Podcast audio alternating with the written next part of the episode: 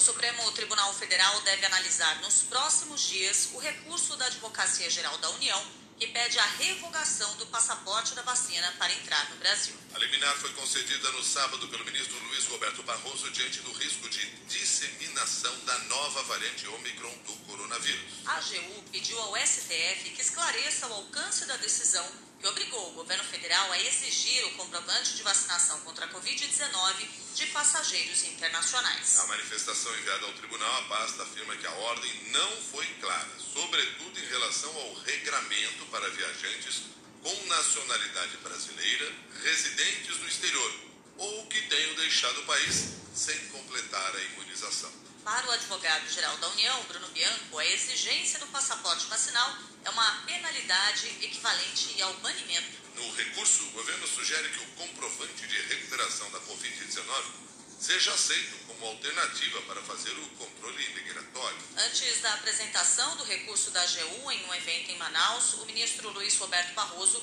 disse que seria inviável fiscalizar o cumprimento da proposta alternativa de quarentena obrigatória para os viajantes não imunizados. Se milhares de pessoas optassem pela quarentena em lugar da vacina, simplesmente não haveria condições de se monitorar e o risco seria grande. Nós conseguimos no Brasil uma vacinação muito ampla. O Brasil é um país exemplar em matéria de, de vacinação. Nós conseguimos conter o número de mortes, está abaixo de 200 a média, e, portanto, eh, nós não devemos facilitar nessa matéria. É um, o Supremo tem uma tradição de aplicar o que se chama de princípio da precaução. Em matéria de vida e saúde, a gente adota a medida mais conservadora possível para impedir que, que as pessoas morram. Mas eu não gostaria de comentar o mérito propriamente, porque ela ainda não é uma decisão consolidada, vai ser, vai ser levada à ratificação dos colegas. O Supremo tem tido um papel importante, eu penso, no enfrentamento da, da pandemia. E vamos esperar o que, que os colegas vão deliberar. Os ministros do STF devem julgar amanhã liminar concedida por Luiz Barroso, que tornou obrigatório o passaporte vacinal para entrar no Brasil. Apesar da indefinição, a Anvisa não esperou o fim da disputa judicial e já começou a exigir o comprovante de vacinação para brasileiros e estrangeiros que entram no país. No aeroporto de Brasília, por exemplo, os agentes estavam exigindo ontem o passaporte da vacina, como relatou o empresário Glauco Santana, que desembarcou de uma viagem à Europa. Pediram na Suíça, na ida, pediram na França também eles pediram. Para voltar, pediram também na companhia aérea, eles foram lá e pediram para gente já no check-in. Você tinha que mostrar comprovante de vacina e você tinha que mostrar também o teste de Covid-PCR. Compraram o comprovante de vacina, as duas doses. Na semana passada, o governo chegou a publicar uma portaria que entraria em vigor no sábado, mas o início da vigência foi adiado por causa do ataque hacker ao Conect SUS, que emite o comprovante digital da vacina. A plataforma está fora do ar desde a madrugada de sexta-feira. O ministro da Saúde, Marcelo Queiroga, tinha prometido para hoje o restabelecimento do serviço. Ontem, ele disse que o sistema sofreu um novo ataque hacker e agora já não sabe quando se dará o retorno.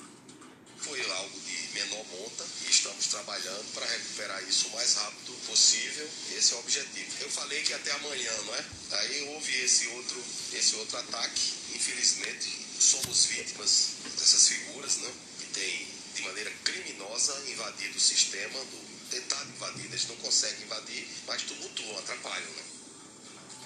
Uma pesquisa divulgada hoje pela Confederação Nacional da Indústria mostra que 65% dos brasileiros são favoráveis à exigência do passaporte da vacina. Segundo o levantamento, essa parcela da população considera que os estabelecimentos comerciais e outros lugares devem exigir o certificado como condição para a entrada dos clientes. Apenas 22% são contra a prática. Ao contrário do que pensa a maioria da população, o presidente Jair Bolsonaro continua na luta contra o passaporte vacinal e o uso de máscara. Durante evento sobre o dia do forró, Bolsonaro disse que era proibido usar máscara no Palácio do Planalto.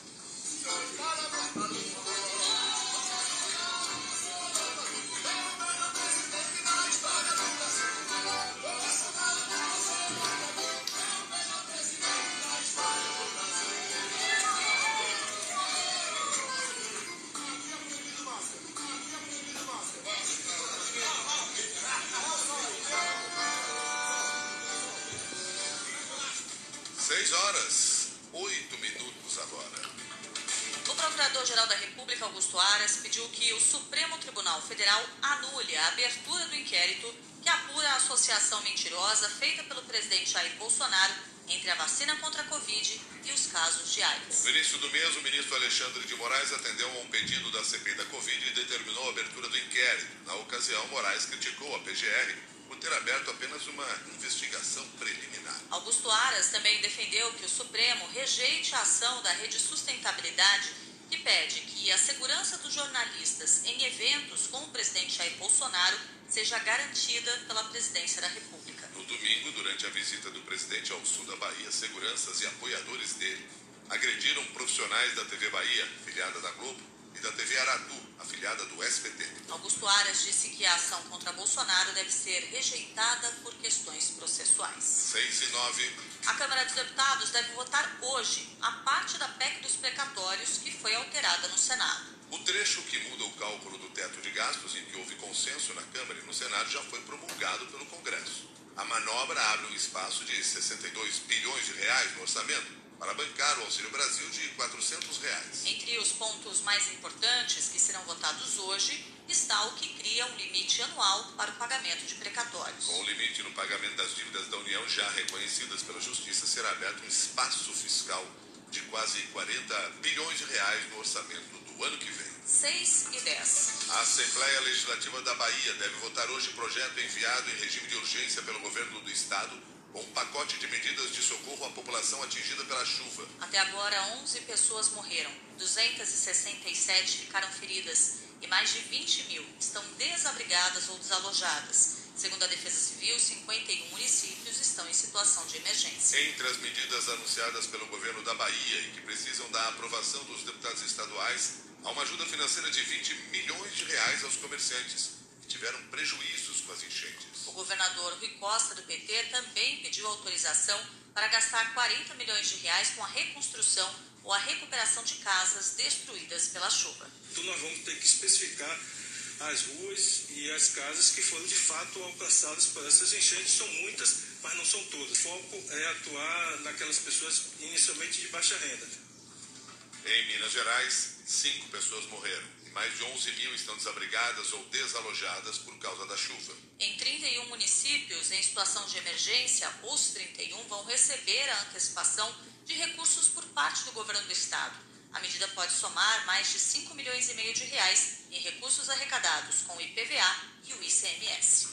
6 horas 11 minutos agora. O presidente Jair Bolsonaro assinou uma medida provisória que autoriza um empréstimo de 18 bilhões para as distribuidoras de energia elétrica. Segundo o governo, a ação pretende cobrir os gastos gerados pela crise hídrica em razão do acionamento de usinas termoelétricas. O objetivo da medida é evitar um novo tarifaço de 20% em 2022, que é ano eleitoral, mas a conta do empréstimo vai sobrar para o consumidor. O pagamento será diluído na conta de luz. O engenheiro e pesquisador do Grupo de Economia da Energia da Universidade Federal do Rio de Janeiro, Renato Queiroz, criticou a falta de planejamento do governo para o setor elétrico.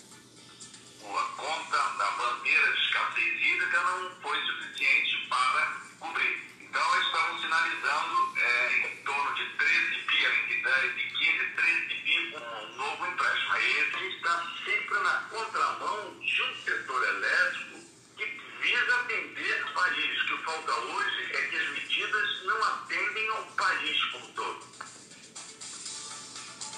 6 e 12.